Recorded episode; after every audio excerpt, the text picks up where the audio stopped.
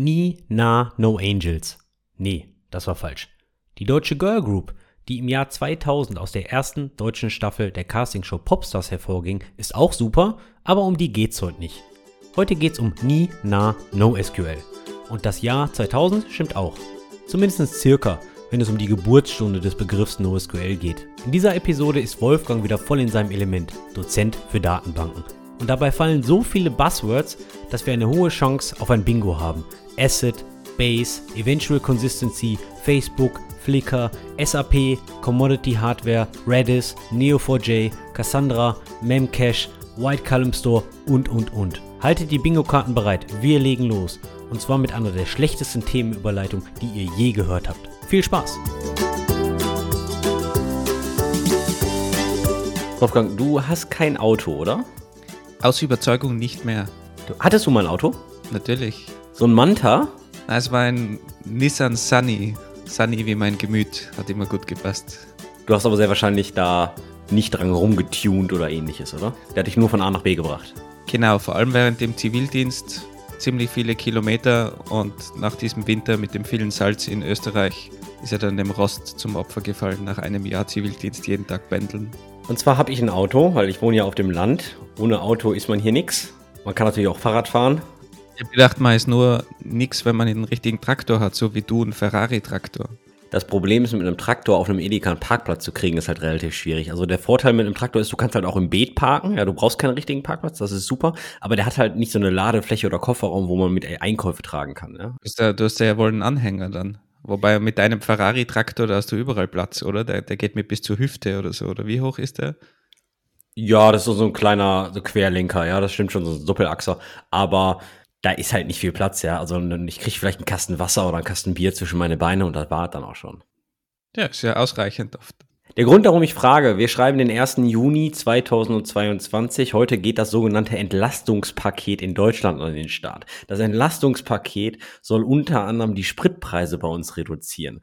Habe ich heute Morgen im Radio gehört. Diesel geht um, soll um 17 Prozent, äh, 17 Cent Steuern runtergehen und Benzin um 34 oder 31. Und jetzt kommt der Clou. Die, dieses ganze Entlastungspaket geht für drei Monate. Ach so, das 9-Euro-Ticket, das populäre 9-Euro-Ticket, wonach jetzt alle nach Sylt fahren, gehört natürlich auch dazu. Aber dann habe ich gehört, die Mineralölkonzerne sind gar nicht verpflichtet, uns, uns, uns Deutschen, diese Einsparung durchzureichen. Ist das nicht faszinierend? Also die Firmen können noch mehr verdienen. Das ist eigentlich sehr gut, ja.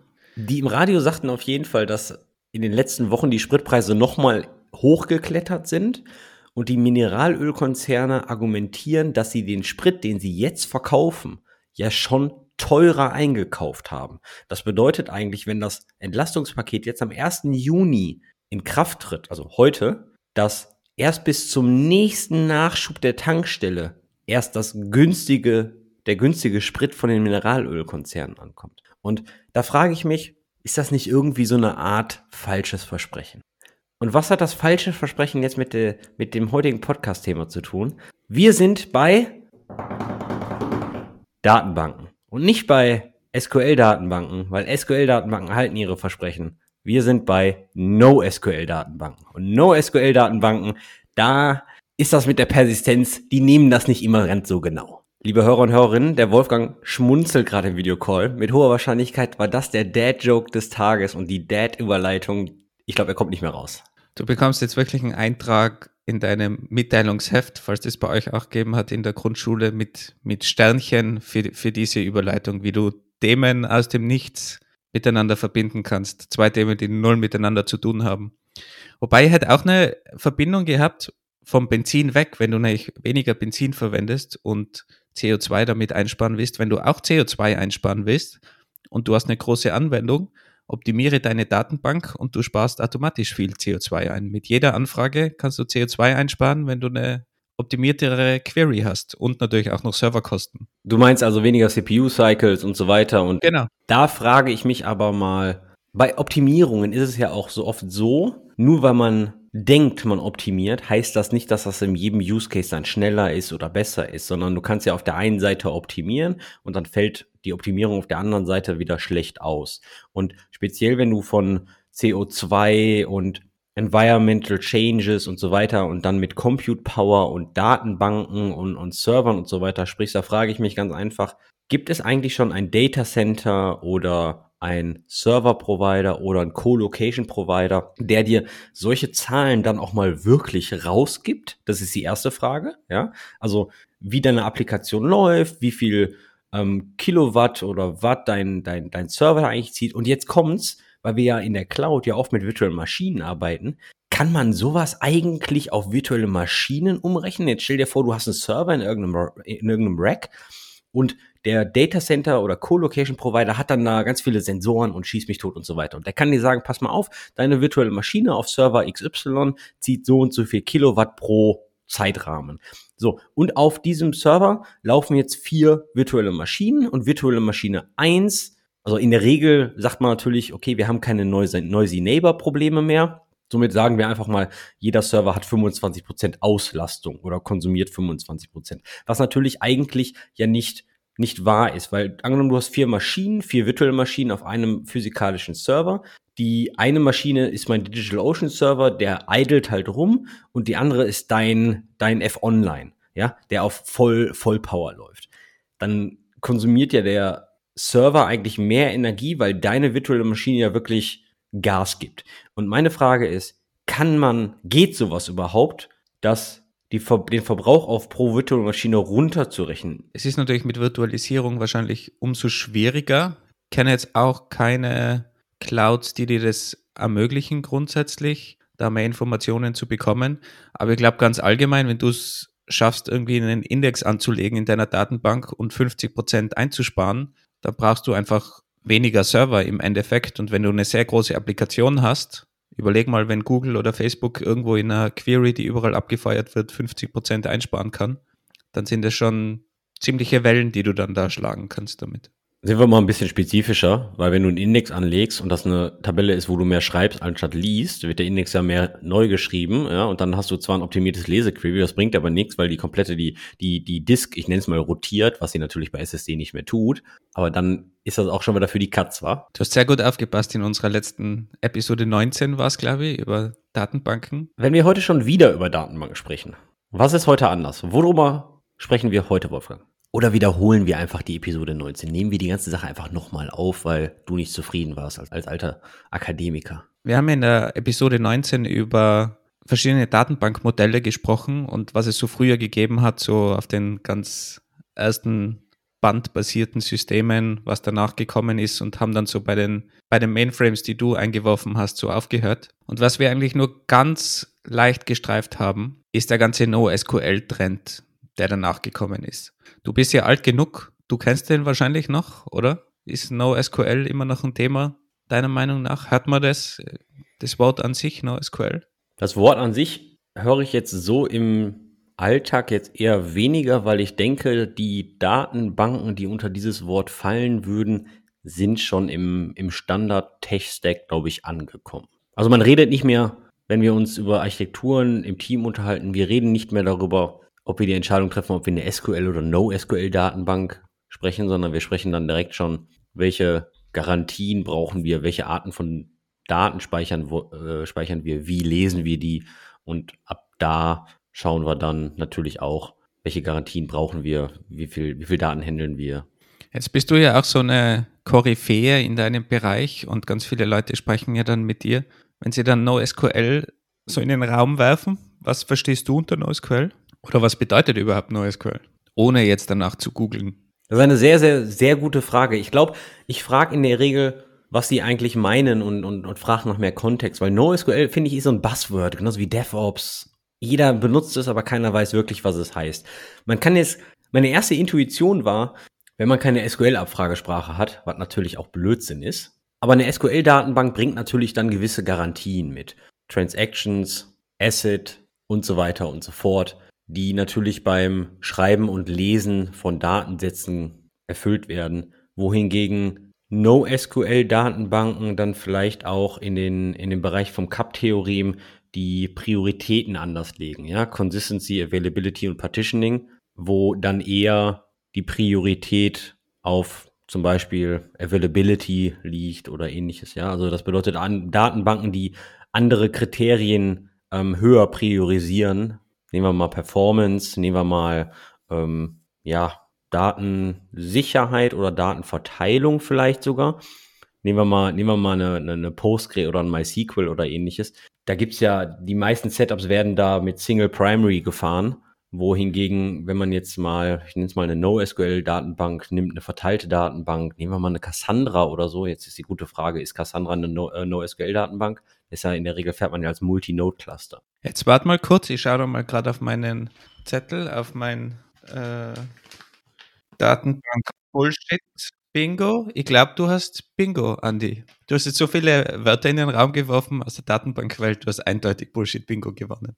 Aber, aber das ist jetzt so aus dem Bauch heraus. Und jetzt würde ich mal sagen, okay, wo, wo sind wir denn bei der Realität? Was versteht man denn akademisch unter dem Begriff NoSQL? Also war das jetzt kompletter Blödsinn, was ich erzählt habe? Ich habe eine eigentlich sehr, sehr ähnliche Einschätzung. Zu dem Ganzen akademisch ist sowieso immer die, die große Frage, vor allem bei solchen Buzzword-Terms, ob es da eine sinnvolle Definition überhaupt gibt. Vielleicht ganz allgemein, NoSQL, ich habe hab gerade nochmal nachgecheckt, wann das erfunden worden ist. Und zwar 1998 ist der Term das erste Mal aufgekommen. Also so um die 2000-Wende, beziehungsweise dann später so richtig groß geworden in, in Richtung 2000 bis 2010. Ich glaube, das war so das, das war so die Hype-Zeit dann, wo das Ganze auch mit, mit Bigtable, MapReduce, DynamoDB und so weiter dann aufgekommen ist von den Cloud-Providern. Aber wenn man sich nochmal zurück überlegt, ganz ursprünglich war das ja wirklich gedacht, okay, wir wollen weg von den klassischen relationalen Datenbanken.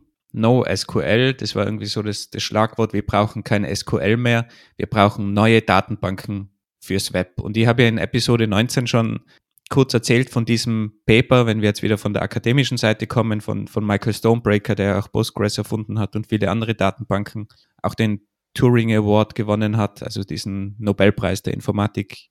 Und der hat ein Paper eben geschrieben, Ende einer Ära, dass wir also wirklich neue Datenbankmodelle brauchen, weil es gibt eben nicht mehr diese eine Datenbank oder das eine Datenbankmodell, was wir einfach verwenden können, um alles zu erschlagen. Und er hat da ein paar Unterbereiche aufgeteilt, warum eigentlich die alten Datenbanksysteme nicht mehr funktionieren. Und er hat es halt mehr von der akademischen Seite betrachtet und der ganze NoSQL-Hype, der so parallel gelaufen ist. Und ich habe es ja schon einmal erzählt, die akademische Welt war nicht sehr happy über den NoSQL-Trend, aber im Prinzip haben sie eigentlich genau das Gleiche probiert zu erreichen. Der NoSQL-Trend war halt einfach, wir haben die coolen neuen hippen Datenbanken, wir machen das nicht akademisch und dieses Paper ist halt von der akademischen Seite gekommen und hat gesagt, okay, warum gibt es eben diese One-Size-Fits-All-Datenbank nicht mehr und warum haben wir die Probleme? Ist das also dann richtig, dass der, dass der Root der NoSQL-Datenbanken dann wirklich aus dem, aus dem Bedarf von Web-Scale-Plattformen kommt? Weil zum Beispiel so um die Geburtsstunde von Facebook herum, ja, als sie, als sie richtig steil gegangen sind in Amerika, da kamen ja auch Services wie Flickr hoch und, und, und wie sie alle heißen. Also da gab's ja, da gab's ja so eine Handvoll oder zwei Hände voll von, ich nenne es mal Web-Scale-Companies, die dann wirklich große Adaptionen und große Userzahlen hatten. Und in dieser Zeit ist natürlich Web-Scale technisch enorm viel passiert. Ja, also, also ein Root war natürlich die Velocity-Konferenz, die immer noch top-notch ist. Aber da kommen natürlich super viele dieser heute, ich nenne es mal Standard-Practices wie Continuous Deployment, Continuous Delivery und so weiter her. Ist das wirklich der, der, der Root von NoSQL? Weil die sagten, hey, klassische Datenbanken lassen sich gar nicht so weltweit skalieren, also klassische SQL-Datenbanken? Das war zumindest einer der, der Claims, die sie gesetzt haben und einer der Gründe, warum NoSQL eigentlich so stark wurde. Ob das wirklich im Detail immer der, der Hauptgrund war, ich, ich wage das mal zu bezweifeln.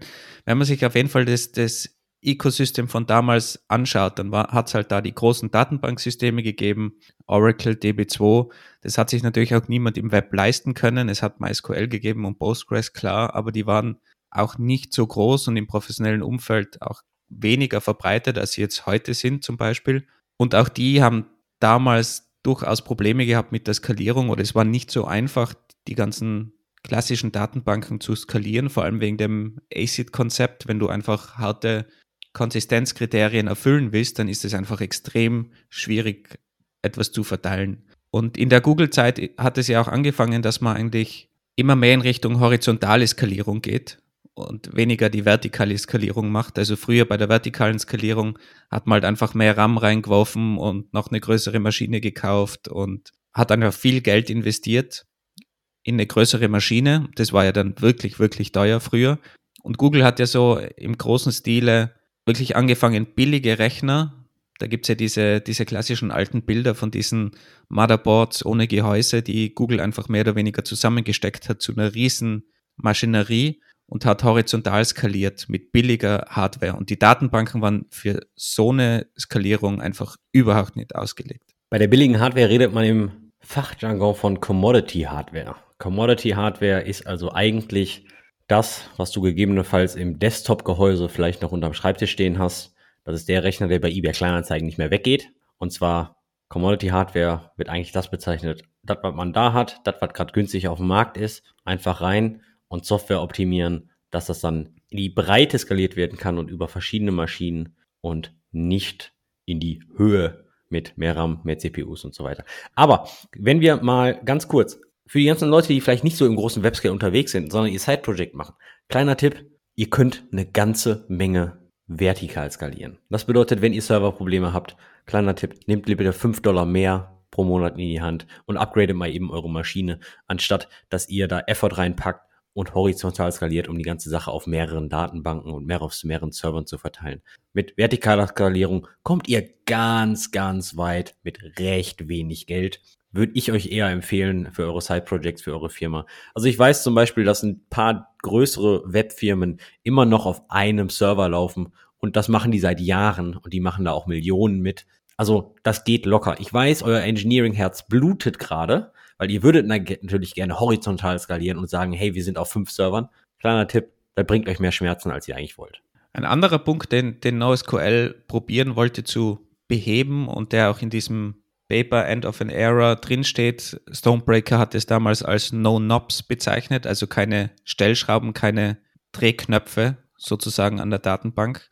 Und wenn man sich das mal betrachtet, wie früher Datenbanken aufgebaut waren, so eine Oracle, so eine DB2, diese One-Size-Fits-All-Lösungen, die haben sehr viel abdecken können, aber waren auch super kompliziert in der Maintenance. Sind sie teilweise immer noch. Du hast 100.000 Konfigurationsmöglichkeiten und früher war das eigentlich noch viel schlimmer. So schnell mal eine Oracle installieren, irgendwie runterladen, install und dann verwenden, wie du das mit einer MySQL konntest damals eigentlich auch schon und heutzutage eigentlich fast mit jeder Datenbank. Das war früher einfach nicht möglich. Früher hast du mal da zwei, drei Datenbankadministratoren gebraucht, die dir irgendwie die Config-Werte eingestellt haben, damit du überhaupt so eine Datenbank zum Laufen gebracht hast. Und das war halt auch nicht sehr benutzerfreundlich. Und für Normalsterbliche, die da irgendwie neue Webanwendungen schrauben und kein Geld haben und dann womöglich irgendwie Webscale erreicht haben, für die war das natürlich unmöglich, sowas zu machen.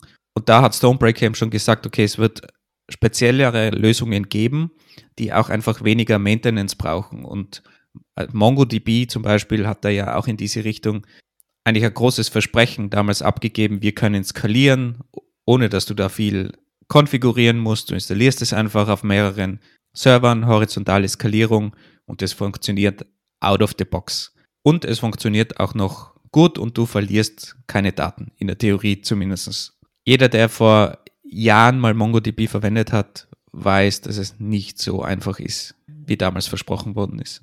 Thema Datenbankadministratoren, sogenannte DBAs, Database Administrations, Database Administrators. Gefühlt ist ja heute jeder ein DBA, weil Datenbanken sind ja Datenbanken sind ja wie Commodity-Hardware. Keine Applikation läuft ja mehr ohne Datenbank. Ab welchem Level würdest du sagen, man braucht DBAs oder würdest du sagen, DBAs braucht man immer? Oder sagst du, nee, mit Standard-Tutorials kommt man, mit Standard-Medium-Artikels kommt man schon relativ weit? Wo nennst du da den, den, den, den krassen Unterschied? Oder kann man das überhaupt so, so generalisieren? Und an alle DBAs, ich möchte euren Job jetzt nicht kleinreden, ganz und gar nicht. Ich denke, ihr macht unglaublich gute Arbeit. Mit jedem DBA, mit dem ich schon mal gearbeitet habe, der hat mir immer die Schuhe ausgezogen mit, da, mit den Tricks, die, der, äh, äh, die da aus dem Hut gezaubert wurden. Doch vielleicht nur mal ein bisschen als Guidance. Ich sehe das so ähnlich wie die klassischen Systemadministratoren.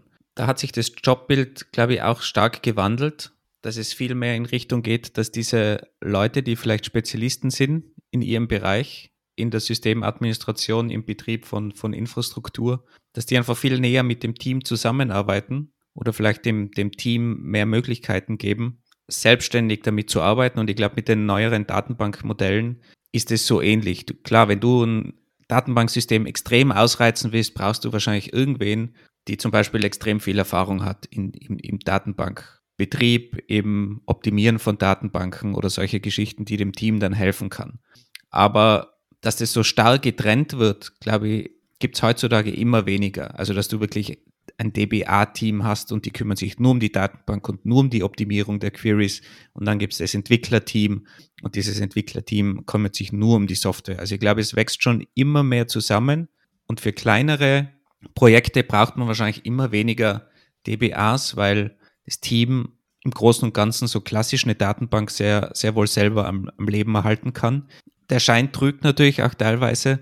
Da kann natürlich auch viel passieren, wenn man zu wenig versteht von den Details, die im Hintergrund passieren. Aber ich glaube, es kann viel, viel länger gut gehen als wie früher, wo du halt einfach wirklich super Spezialisten gebraucht hast, die alles organisiert haben, deine Schema überprüft haben und abgesegnet haben. Und das waren so richtige, diese Root-Admins sozusagen für die Datenbank, wo du wirklich immer die Leute anbetteln hast müssen, wenn du eine Spal neue Spalte willst, wenn du irgendwas verändern willst. Und du hattest diese Gatekeeper-Rolle auf der Datenbankseite. Also das wird wahrscheinlich immer, immer weniger, schätze, hoffe ich zumindest.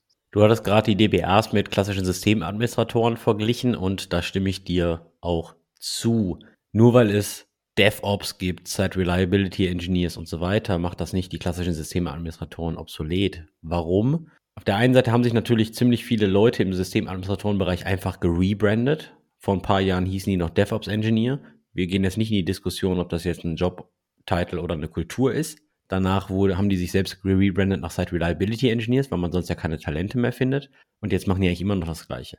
Wohingegen natürlich Software Engineers auch nicht die Expertise haben, die ein klassischer Systemadministrator über 10, 20 Jahre aufgebaut hat.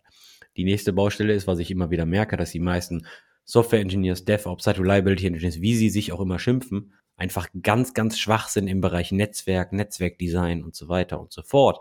Und speziell auch mit der Arbeit von klassischen modernen Clouds, VPCs, Subnetzes etc., besonders wenn man größere Kubernetes-Cluster maintaint, mal eben so ein Subnet zu vergrößern und, und neu anzupassen und allem drum und dran, ähm, richtig berechnen.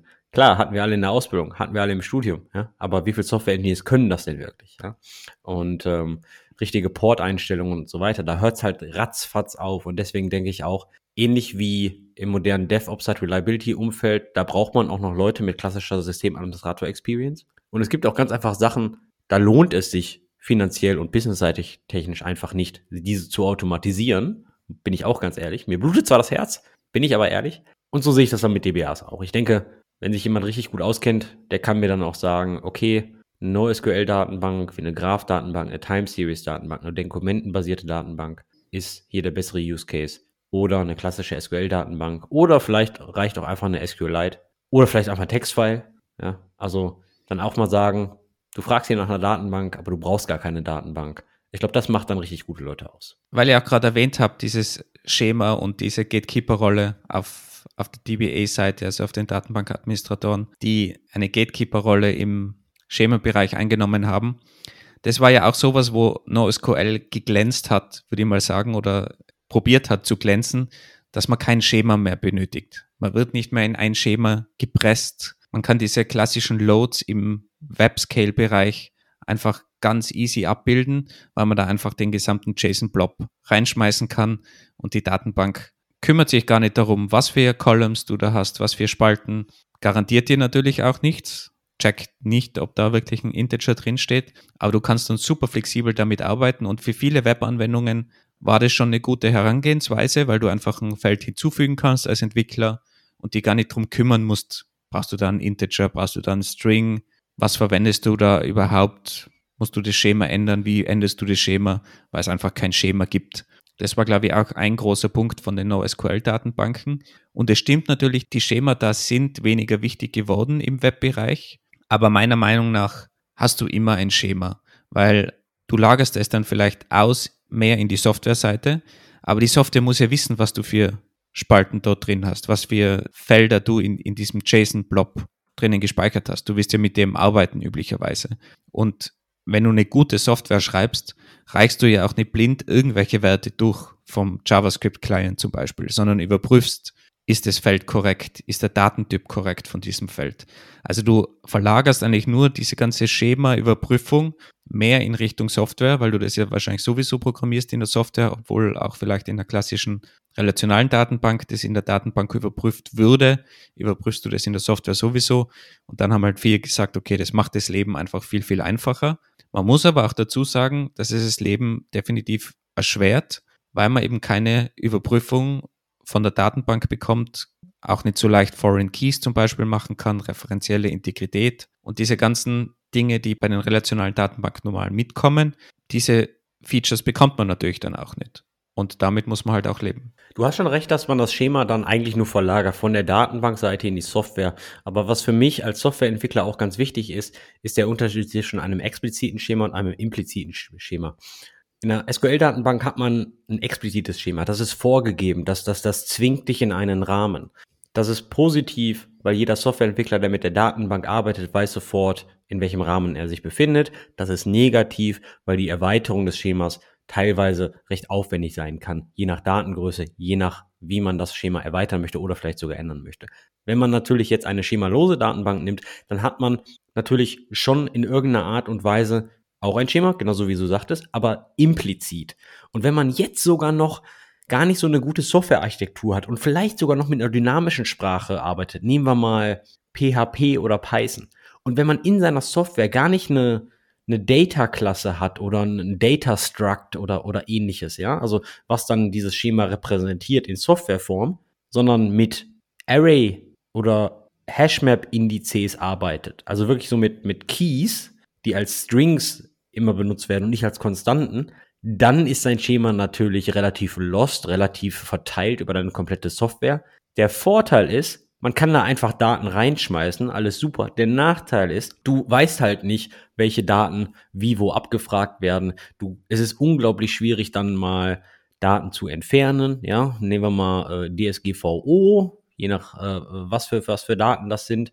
Man hat halt ein Schema aber es ist halt einfach implizit. Es gibt, glaube ich, heutzutage schon viele Anwendungsfälle, wo das, wo das praktisch ist. Und darum haben wir auch die, die klassischen Datenbanken, also wenn ich von klassischen Datenbanken rede, ist es immer relationale Datenbanken.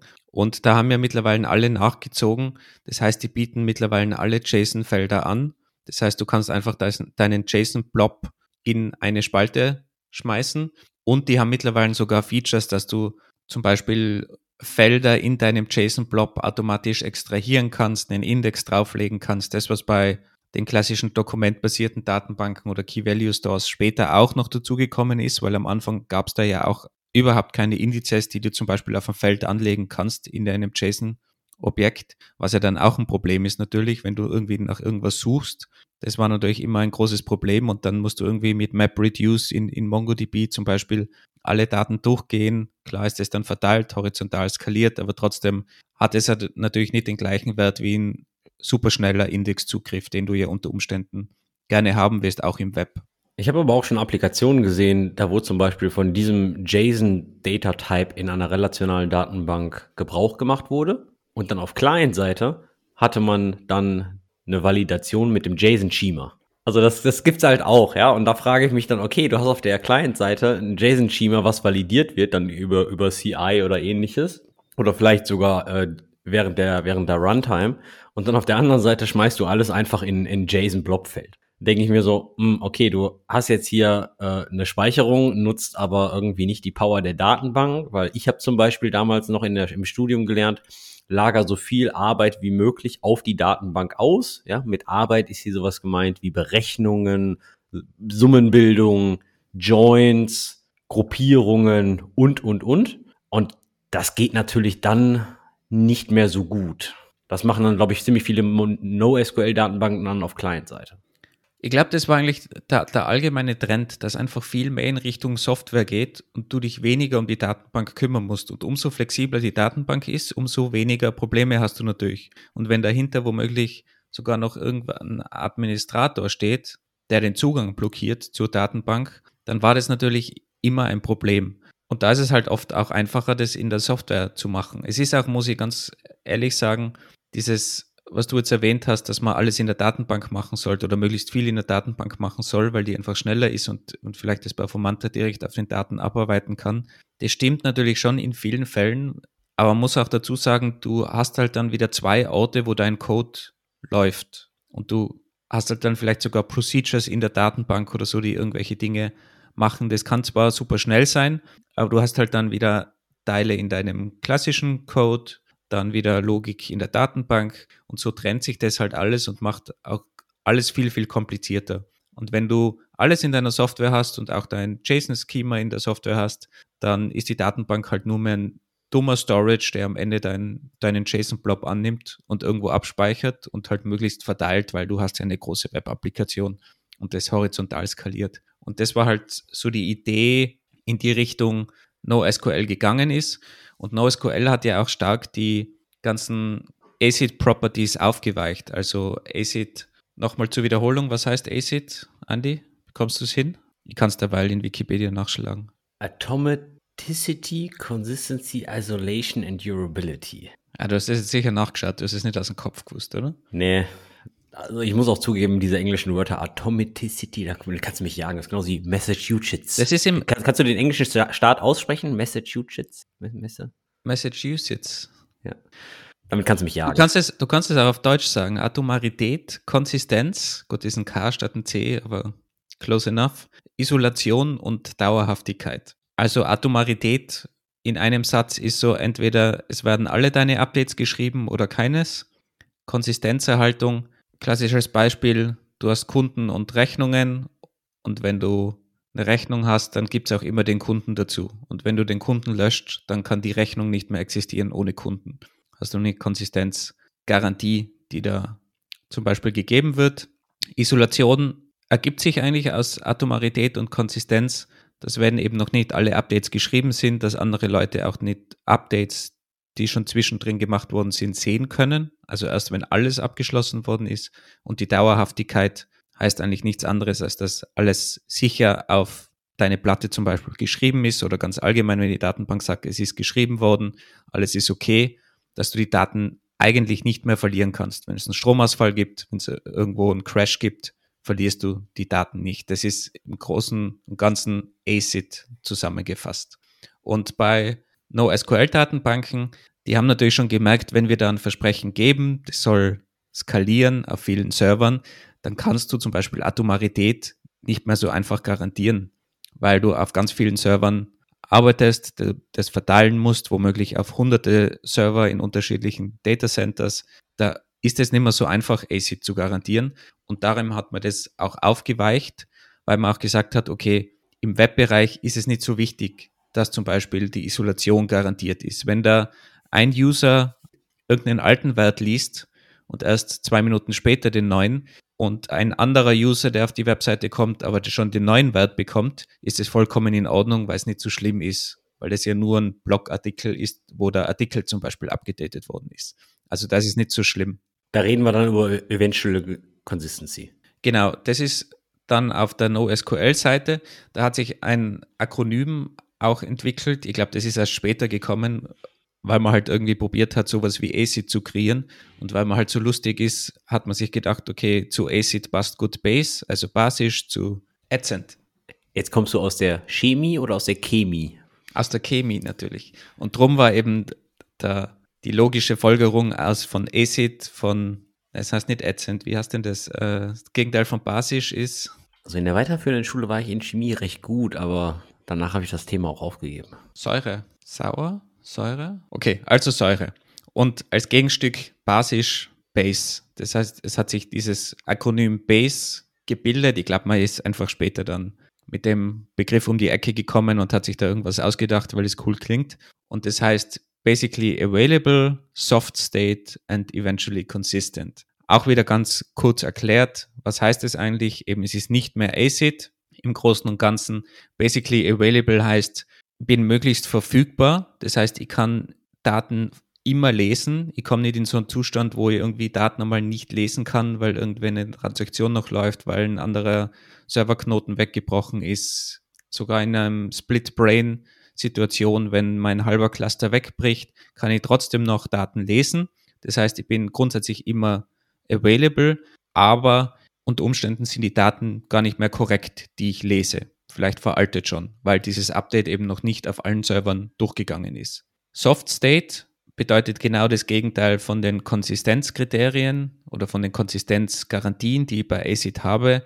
Ich bin in, in einem Soft State und kann eben nicht wirklich sagen, ob der aktuelle State konsistent ist und mir wird auch keine Konsistenz garantiert in der Datenbank. Aber was garantiert wird, ist dieses eventually consistent. Das heißt, wenn ich lang genug warte, dann sind meine Knoten alle up to date und dann habe ich so eine Art konsistenten Zustand, in der Theorie zumindest, wenn ich lang genug warte und alles sich beruhigt hat, sozusagen in meinem Cluster, alle Konflikte aufgelöst worden sind, dann bin ich schlussendlich, also eventually, in einem konsistenten Zustand. Das ist diese Base-Semantik, die sich da im Gegensatz zu ACID gebildet hat. Und die weicht einfach alles auf und damit ist es überhaupt erst möglich, dass man zum Beispiel so stark in die horizontale Skalierung geht, weil ich eben kein ACID mehr garantieren muss und dann ist es super einfach, oder nicht super einfach, aber viel, viel einfacher, irgendwas zu verteilen in meinem Cluster zum Beispiel. Wobei man doch sagen muss, und jetzt, das ist jetzt eher eine Frage, bei klassischen SQL-Datenbanken, wenn wir jetzt uns an Asset orientieren, an den ersten beiden Wörtern, atomar und Konsistenz. Bei atomar hattest du das Beispiel gebracht, wenn ein Update fehlschlägt, gehen die anderen auch nicht durch, sondern, sondern werden dann abgebrochen.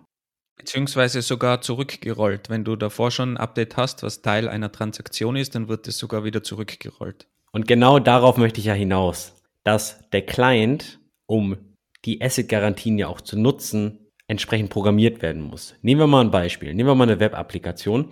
Die führt jetzt zehn Updates hintereinander aus. Wenn diese zehn Updates hintereinander einfach ausgeführt werden, die ersten drei gehen durch, das vierte schlägt fehl, dann werden die ersten drei ja nicht gerollbackt, sofern man nur die Updates ausführt, sondern diese Updates muss man dann natürlich schon in einer Transaktion rappen. Genau, also klassisch, man startet mit einer Transaktion, sagt Start Transaction und hat dann mehrere Updates hintereinander. Die können ruhig irgendwo in unterschiedlichen Teilen vom Code sein. Und ganz am Ende schickt man dann ein, ein Commit. Das heißt, man ist am Ende der Transaktion und dann übernimmt die Datenbank. Und wenn irgendwo was fehlschlägt oder kein Commit kommt, dann wird es einfach nach einem Timeout wieder zurückgerollt und man kann sich sicher sein, dass alles am Ende konsistent ist. Es ist natürlich extrem wichtig, wenn du zum Beispiel eine Bank bist, wo du irgendwie Geld von einem Konto auf das andere transferierst, wo du ein Update am ersten Konto machen musst und ein Update am zweiten Konto. Und da darf natürlich kein Geld verloren gehen am Weg, wenn da zum Beispiel das zweite Update dann fehlschlägt oder wenn da eine andere Transaktion von einem anderen User zum Beispiel dazwischen ausgeführt wird, dann darf da natürlich nicht irgendwie ein falscher Kontostand oder so entstehen oder mehr Geld plötzlich entstehen oder weniger Geld, was auch immer. Und da sind natürlich solche ACID-Garantien unbedingt nötig, sonst kannst du sowas nicht bauen. Aber im Web hat man halt ganz oft viel einfachere Use Cases. Und daher hat eben NoSQL gesagt, wir sind fürs Web da, für WebScale, wir skalieren gut, dafür haben wir weniger Garantien, zum Beispiel wenn es um Transaktionen geht. Aber das ist ja ein ganz wichtiger Punkt. Wenn du sagst, okay, du hast eine MySQL und eine Postgre-Datenbank, ja, die kann Asset, aber der Client muss es halt auch nutzen, ja. Also nicht, nicht, dass du sagst, ah, ich habe eine MySQL, ich habe hier automatisch Asset, ich bin whatever compliant mit schieß mich tot. Ja, also der Client muss es natürlich schon nutzen. Dasselbe. Der Programmierer oder die Programmiererin muss es nutzen. Also die muss das Wissen haben und dann dementsprechend die nötigen Kommandos verwenden, klarerweise. Alles richtig. Und der, der, der zweite Kommentar ist ja, und zwar eigentlich genau dasselbe Pattern bei der Konsistenz. Du hattest, glaube ich, gerade das Beispiel gebracht mit, du hast Kunden in der einen Tabelle und Rechnungen in der anderen Tabelle. Und wenn der Kunde gelöscht wird, soll noch die Rechnung gelöscht werden. So. Ja, als ob das jetzt businesstechnisch Sinn macht, das entscheidet ihr mal bitte. Aber nehmen wir mal diesen Use Case an.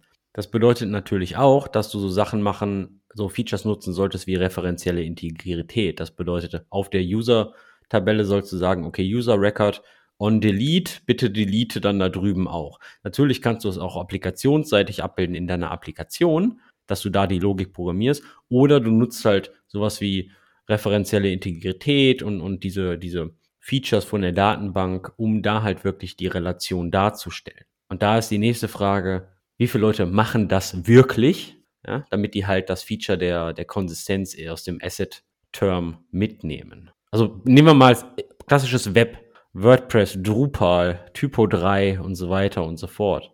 Ganz selten. Und speziell, wenn wir unten drunter nochmal ein ORM haben oder ein, Database Abstraction Layer. Uiuiuiui. Da geht's dann schon an die, an die Setups, da wo man schon ganz genau gucken muss, wer was supportet. Und genau das war eigentlich die, die Idee von NoSQL. Es wird sowieso wenig verwendet, es ist zu komplex, man braucht es meistens nicht. Das heißt, wir brauchen eine neue Datenbank, die das einfach vereinfacht. Eine Frage. Du hast gerade, braucht man das nicht oder wissen einfach unglaublich viele Leute nicht, dass das existiert? Oder wissen Leute, dass das existiert mit Asset, wissen aber nicht, dass man es explizit anwenden muss? clientseitig und programmierseitig? Das ist mal eine interessante Frage meines Erachtens nach. Wo, wo, wo ist der Unterschied? Am Ende, wenn es Leute nicht wissen, dann brauchen die Leute das auch nicht. Und damit hat sich das erledigt. Und ich glaube, darum sind auch so viele aufgesprungen auf diesen NoSQL-Trend. Wenn bei meinem Auto die Bremsen runtergefahren sind, dann weiß ich das gegebenenfalls nicht, brauche es aber. Nur weil ich etwas ja nicht weiß, heißt das ja nicht, dass ich das nicht brauche, sondern ich weiß es ja einfach nur nicht. Naja, ohne Bremsen kannst du nicht Auto fahren, aber ohne referenzielle Integrität kannst du einen Block bauen. Insofern für das Blockbeispiel ist es komplett ausreichend. Klar könnte man vielleicht ein paar Sachen drüberlegen, die, die ganz praktisch sind, referenzielle Integrität, aber ob das jetzt wirklich nötig ist? Ich glaube, ich glaube, das Beispiel mit den Bremsen, ich glaube, ich merke das erst zu spät. Und ich glaube, so ist das dann auch bei referenzieller Integrität oder Konsistenz. Weil erst, wenn das Kind in den Brunnen gefallen ist, erst wenn meine Daten komplett inkonsistent sind oder erst wenn nur die Hälfte der Updates und der Instances durchgelangt sind, dann merke ich ja, dass ich das brauche. Ganz guter Punkt, der auch auf das NoSQL an sich zutrifft. Also NoSQL hat ja gestartet mit kein SQL. Eigentlich die Datenbank braucht kein SQL. Dann hat man aber gemerkt, ah, so ideal ist es doch nicht und SQL funktioniert ganz gut. Wir haben aber dieses coole NoSQL-Wort. Wir ändern es jetzt einfach um auf Not Only SQL. Also NoSQL steht für Not Only SQL. Damit sind die ganzen Datenbanken, die auch SQL anbieten, weil man eben draufgekommen ist, ah, SQL ist vielleicht doch nicht so schlecht, SQL zu haben und nicht alles mit irgendwie MapReduce in JavaScript zu machen, wie am Anfang bei, bei MongoDB oder mit einer eigenen Query-Sprache, die man wieder extra lernen muss. SQL kennt halt jeder und ist ganz praktisch, sehr weit verbreitet. Und dann hat man halt SQL doch wieder eingeführt. Und wenn man sich das heutzutage anschaut, dann ist der, drum ist, glaube ich, vielleicht dieses Wort NoSQL auch wieder mehr in den Hintergrund gerückt, weil SQL wieder mehr in den Vordergrund gerückt ist. Also wenn man sich so neue Systeme anschaut wie Presto zum Beispiel, das wurde ursprünglich von Facebook entwickelt und ermöglicht den Zugriff auf ganz unterschiedliche Datenquellen. Und was verwendet es? SQL am Ende wieder. Also SQL ist eine sehr gute Anfragesprache, weil sie super verbreitet ist, super einfach zu lernen ist, allgemein gültig ist und sie hat sich eigentlich jetzt wieder durchgesetzt. Also man ist komplett weggegangen von diesem Not-SQL-Trend und hat jetzt eigentlich viel, viel mehr SQL bei ganz neuen Datenbanken oder, oder Datenbank-ähnlichen Systemen oder wenn man mit Datenbanken einfach arbeitet, auch im ganzen Data Science Bereich, ist, glaube ich, SQL immer noch der, der absolute Standard. Und wenn man Spark, Hive oder sonstige Dinge verwendet, die haben alle irgendwo einen SQL-Dialekt zumindestens, weil der einfach allgemein gültig ist. Und ich glaube, Datenbanken ohne SQL werden eigentlich wieder weniger, außer man geht jetzt wirklich auf Key Value Stores, wo man sehr tief unten integriert irgendwie Key Value Anwendungsfälle hätte oder hat. Ich fühle mich gerade so ein bisschen wie in so einer Vorlesung an der Uni. Wir sprechen hier gerade sehr viel über Theorie. Acid, NoSQL, Base, die Historie, wo das eigentlich herkommt. Lass uns doch mal wieder ein bisschen praktisch werden. Lass uns doch mal bitte ein bisschen Name-Dropping betreiben. Und zwar nenn mir doch mal ein paar Datenbanken, in welches Datenbankmodell diese fallen würden und vielleicht mal Beispiel-Use-Cases, damit wir mal ein bisschen praktisch werden und auch mal was zum Googlen haben, wenn ich mal was ausprobieren möchte da bin ich jetzt ganz geschickt und nenne eine Datenbank, und zwar die HANA-Datenbank von SAP, Hasso Plattner, weil dann kann ich kurz zurückspringen zum akademischen Teil, weil der Hasso Plattner ja auch eigenes Institut hat und in dem Bereich auch einiges gemacht hat. Und HANA ist ja eine Hauptspeicherdatenbank. Das heißt, die behält eigentlich die meisten Daten im Hauptspeicher. Und das war auch ein Punkt, der noch in diesem Paper von Stonebreaker erwähnt worden ist, der, glaube ich, extrem wichtig ist, dass man eigentlich weggegangen ist von den klassischen Festplatten, die sich drehen, zu Hauptspeicher, weil heutzutage eigentlich ganz viel im Hauptspeicher Platz hat und es gibt wenig Systeme, die nicht im Hauptspeicher Platz haben, wenn es darum geht, die Daten, die man so im täglichen Gebrauch hat oder von einem, von einem System, das ständig abgefragt wird. Und Hasso Plattner hat da mal, habe das selber auch mal gehört, ich glaube, das war schon vor über zehn Jahren, hat er mal erwähnt, lang bevor HANA wirklich bei SAP dann im Einsatz war, hat er schon erwähnt, bei SAP gibt es eigentlich keinen Kunden, dessen Daten nicht komplett im Hauptspeicher Platz haben. Also zumindest was er täglich braucht. Also keine extrem historischen Daten klarerweise, aber die, die man im täglichen Leben braucht, um den Firmenablauf zu garantieren, die haben immer im Hauptspeicher Platz. Sogar vor zehn Jahren schon.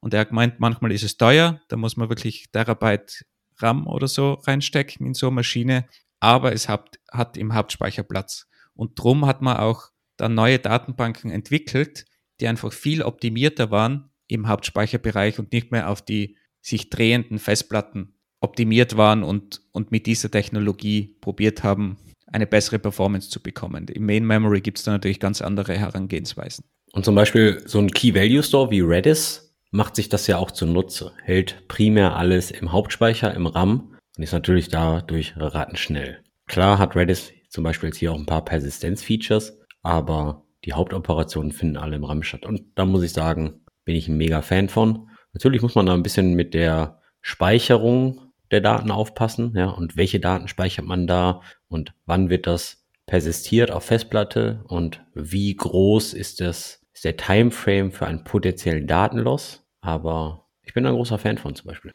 Man hat da auch dann auf eine ganz einfache Technologie gesetzt. Früher hatte man da ja bei den Datenbanksystemen extrem viele Layer von der Festplatte bis zum Speicher und was man nicht alles am Weg optimiert hat. Und dann hat man eigentlich gemerkt, okay, das Betriebssystem, MongoDB hat das ja auch am Anfang gemacht zum Beispiel, die haben einfach Memory Mapped Files verwendet. Das heißt, du hast definiert, okay, du hast da ein File auf der Festplatte und es soll direkt in eine Memory gemappt werden. Das ist komplett vom Betriebssystem übernommen worden und das Betriebssystem hat sich um alles gekümmert. Und du hast in der Datenbank eigentlich komplett diesen Layer vergessen können und hast einfach direkt im Memory gearbeitet. Das wurde hinten weg abstrahiert, wurde ein Betriebssystem schön gemappt, dass das auch immer wieder in die Files zurückgeschrieben wird.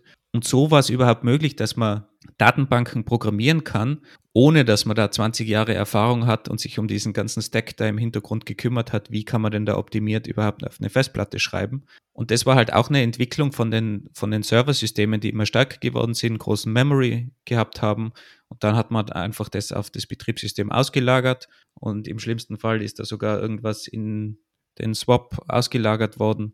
Das hat aber alles das Betriebssystem gemacht und man hat sich selber gar nicht drum kümmern müssen und hat so auch wieder schlussendlich eine Optimierung gemacht, indem er sich auf, indem er nicht das Rad neu erfunden hat, sondern eben verlassen hat auf etwas, was das Betriebssystem schon zur Verfügung stellt. Aber um nochmal zurückzukommen auf deine Frage, Name Dropping, was für, für Names hättest du denn gern gedroppt? Wirf mal, wirf mal rein. Okay, damit wir die Folge jetzt nicht hier sprengen und keine zwei bis drei Stunden Folge machen, limitiere ich mich einfach mal auf vier Datenbanktypen oder auf vier Datenbanken, die mir jetzt gerade so einfallen bezüglich Name Dropping.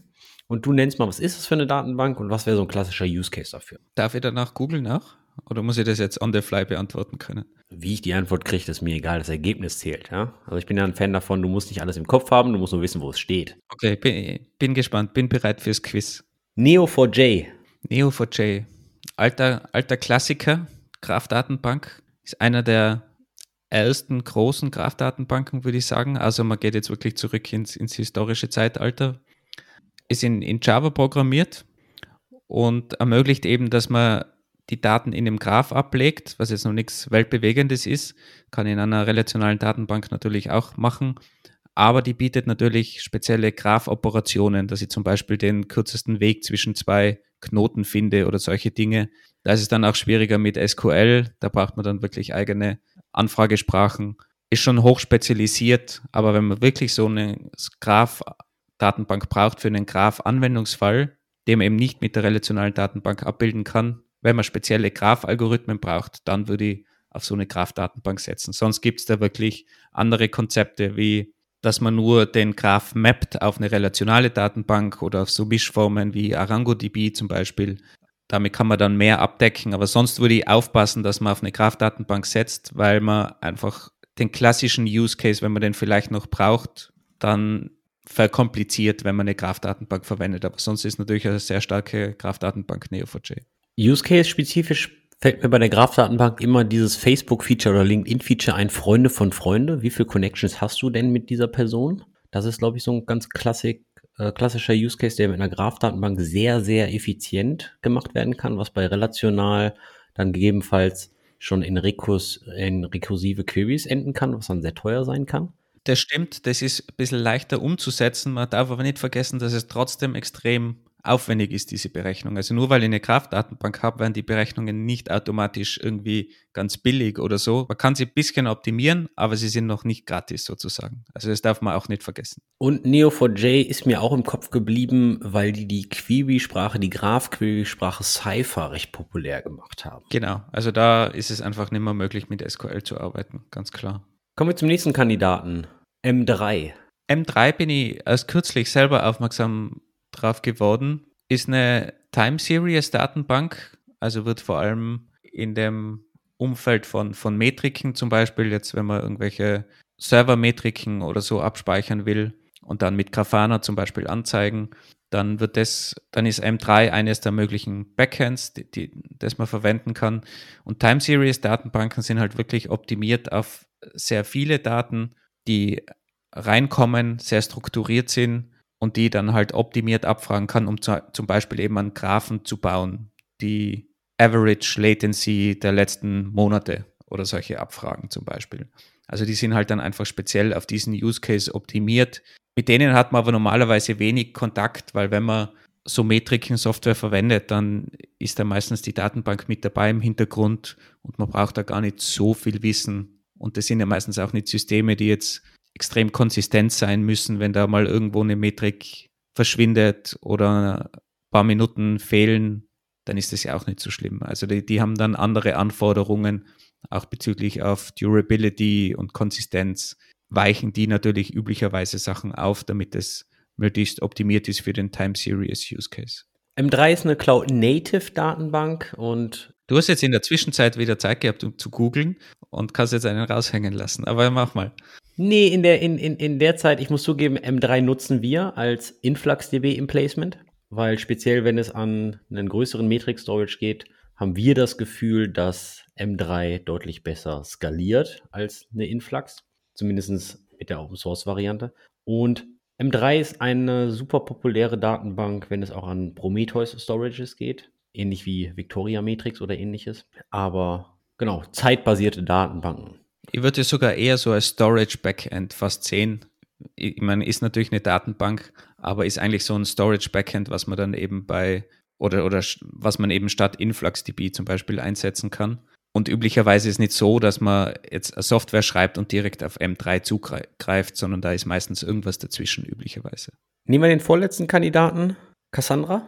Cassandra ist ein White Column Store, nennt sich das. Also das ist so ein spaltenorientierter Ansatz, wo man auch innerhalb einer Spalte nochmal so Unterstrukturen machen kann, also so verschachtelt sozusagen. Und war eben auch dafür gedacht, auf Commodity-Hardware zu operieren, daher stark verteilt, ist, glaube ich, damals von Facebook sogar entwickelt worden oder zumindest verwendet worden für die, für die Inbox, also für das Message Messaging-System bei Facebook, für eine Zeit zumindest, und war eben optimiert in, in einem Cluster zu laufen und das Ganze zu verteilen, möglichst schnell, möglichst große Datenmengen verwalten zu können. Und war mal extrem gehypt. In letzter Zeit habe ich ehrlich gesagt sehr wenig davon gehört. Es wird schon noch aktiv eingesetzt, meines Wissens, aber ich würde sagen, der Hype ist vorbei. Habe wenig gehört in letzter Zeit, dass das irgendwo noch als Datenbank sehr stark empfohlen wird. Ich glaube, das ist schon spezieller Nischenbereich, wenn man sehr viele Daten hat und spezielle Anforderungen hat. Falls ihr Cassandra im Einsatz habt, lasst uns das mal wissen. So, und jetzt die letzte große Datenbank, die du äh, wissen willst. Und da bin ich mir gar nicht sicher, ob mein letzter Kandidat wirklich eine richtige Datenbank ist, aber das ist jetzt mal die Frage an dich. Memcache. Memcache. Eieiei, das ist ja, ist, ist eine gute Frage, ob das, ob das eine Datenbank ist. Ich glaube, Memcache kann mittlerweile persistent Sachen abspeichern, schätze ich mal, oder? Soviel ich weiß nicht. Ah, kann immer noch nicht, okay. Ihr habt das eigentlich nur so im Kopf immer. Wir haben jetzt Memcache eigentlich durch Redis ersetzt. Also ihr habt das irgendwie so als, als Vorgänger fast im, im, im Kopf für eine verteilte In-Memory-Speicher-Engine, die, glaube ich, aus, aus klassischen Caching-Strukturen, drum auch der Name hervorgegangen ist. Ich glaube, bei, bei Trivago haben wir sie am Anfang noch verwendet, oder? Um, um Sessions zu speichern, wenn du BHB auf mehreren Servern äh, verwendet hast und dann hast du irgendwo die Sessions speichern müssen, damit du Round Robin auf alle Server zugreifen kannst. Trivago hat sehr, sehr stark am Anfang auf Memcache gesetzt. Später haben wir mehr und mehr davon auf Redis umgezogen. Der Grund war einfach, dass wir festgestellt haben, dass bei unterschiedlichen Cache-Item-Größen Memcache intern ziemlich viele Evictions getriggert hat, weil das liegt damit, das hängt damit zusammen durch die Slap-Allokation. Das geht natürlich jetzt sehr tief in Memcache rein, aber wenn du einen Cache-Eintrag hast, der zum Beispiel zwei Byte groß sein kann oder, oder zehn Byte, dann ist das natürlich schon ähm, ein Problem für Memcache intern, wie der den Memory handelt und wie sogenannte Slaps allokiert werden und da kriegst du ziemlich viele Cache-Evictions. Das bedeutet, Sla ähm, Memcache kümmert sich darum, die jeweiligen Speicherbereiche ordentlich aufzuräumen, wo Redis die ganze Sache, ich, ich nenne es mal, anders handelt und mit unterschiedlichen Cache-Größen besser klarkommt und speziell, wenn es an Session-Handling geht, speziell im PHP-Bereich, wenn man da ziemlich viele Daten in der Session speichert, dann kann eine Session natürlich unterschiedliche Art von Größen erreichen, je nach User Behavior. Weißt du, ob das noch viel eingesetzt wird? Memcache wird einfach noch immer sehr, sehr viel eingesetzt, aber ich glaube, dass ich habe auch schon gehört, dass ziemlich viele Firmen dann eher auf Redis gehen, allein weil Memcache natürlich primär klassisch Set und Get ist und Increment und allem drum und dran und du mit, Mem mit Redis schon nativere Unterstützung von Datentypen wie Hashmaps, Listen, Sets und ähnliches hast und du natürlich dann ziemlich viele Operationen auf Datenbankseite nein, auf Datenbank oder Key-Value-Seite, ob jetzt Memcache eine Datenbank ist oder Redis eine Datenbank, weiß ich ja gerade nicht. Aber wenn du wirklich eine ordentliche Datenbank haben willst und bisher Memcache verwendet hast, fällt mir nicht gerade ein, MySQL hat, glaube ich, seit der 6er Version Memcache-Support. Das heißt, du kannst mit dem Memcache-Protokoll direkt auf MySQL zugreifen und kannst MySQL mit setGet ganz normal ansprechen und kannst aber trotzdem referenzielle Integrität zum Beispiel sogar auf den Daten haben und auf dieselben Daten mit SQL zugreifen. Ich glaube, Oracle hat dann später auch sowas gebaut. Also das ist eigentlich ziemlich cool, weil halt dieses Protokoll super einfach ist, weit verbreitet ist und du kannst da einfach eine MySQL zum Beispiel dazwischen hängen. Wobei man natürlich dazu sagen muss, du bekommst jetzt nicht die gleiche Performance aus einer MySQL, wie du wahrscheinlich aus einer, aus einer Memcache oder aus einem Memcache rausbekommst, wenn der wirklich sauber aufgesetzt ist und, und verteilt, weil das einfach natürlich, wenn, wenn MySQL da im Hintergrund irgendwelche referenziellen Integritäten checkt, dann ist es natürlich schwierig, das äh, in demselben Speed zu machen. Zu deiner ursprünglichen Frage, ob das eine Datenbank ist, ich würde sagen, nein, aber es ist ein Storage Backend, vielleicht ein Main Memory Storage Backend.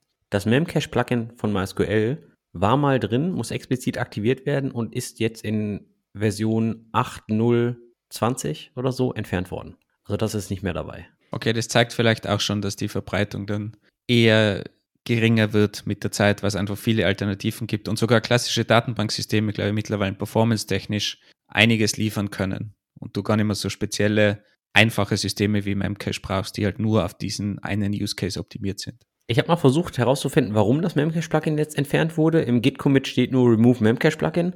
Ähm, Im Public Bug-Tracker findet man nichts. Das wird anscheinend irgendwas Oracle intern sein. Na ja, mal wieder eine Datenbankfolge. Ziemlich viel Theorie. Am Ende haben wir doch noch die Kurve für ein bisschen Praxis bekommen. Liebe Hörerinnen und Hörer, checkt doch mal eure Applikation, ob ihr wirklich die volle Funktionalität von Asset wirklich nutzt oder vielleicht sogar von Base. Ja, wo befindet ihr euch? Wie nutzt ihr die Datenbank? Und lasst uns doch mal hören, ob ihr wirklich noch Cassandra im Einsatz habt und zu welchem Use Case. Wir hoffen, ihr habt ein bisschen was mitgenommen. Vielleicht habt ihr euch auch an eure Uni-Zeit oder Informatikerausbildung oder vielleicht euer Coding Bootcamp äh, zurückerinnert und sagt, ah, vielleicht sollte ich da doch nochmal in das Datenbank-Skript reingucken. Lasst uns doch mal wissen, wie euch diese Theoriestunde mit Dozent Wolfgang gefallen hat. Und man hat ja auch schon gemerkt, dass es ein Riesenthema ist, vor allem wenn man dann so Produkte in den Raum geworfen bekommt von Andy, da richtig zu antworten. Das sind alles hochkomplexe Systeme und man müsste sich wahrscheinlich sehr, sehr tief einlesen in das jeweilige Datenbanksystem, um da eine ordentliche Antwort zu geben, wie die wirklich aufgebaut sind, was sie garantieren. Und das muss man wahrscheinlich auch machen, wenn man wirklich auswählt, was man für Datenbank verwendet und verwenden will. Und das lässt sich halt nicht in, in drei einfachen Fragen abdecken. Aber als kleine Empfehlung, MySQL, Postgres oder SQLite ist definitiv ein guter Anfang für fast jedes Projekt. Und wie Andi schon gesagt hat, wir freuen uns auf euer Feedback und vor allem eure Erfahrungsberichte. Feedback wie immer via E-Mail stetisch at engineeringkiosk.dev oder via Twitter an at engkiosk. Das war es heute von unserer Seite. Wir wünschen euch einen schönen Tag. Ciao. Hör mal rein, ob die jetzt was geworden ist. Nicht, dass wir diese Folge das dritte Mal aufnehmen müssen, weil dann sage ich Themawechsel.